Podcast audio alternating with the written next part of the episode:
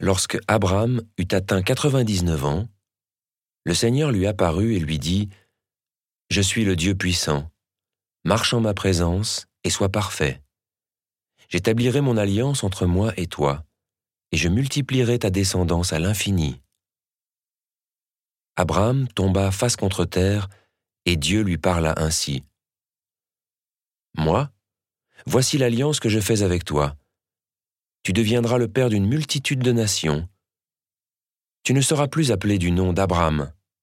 Ton nom sera Abraham, car je fais de toi le père d'une multitude de nations. Je te ferai porter des fruits à l'infini. De toi je ferai des nations, et des rois sortiront de toi.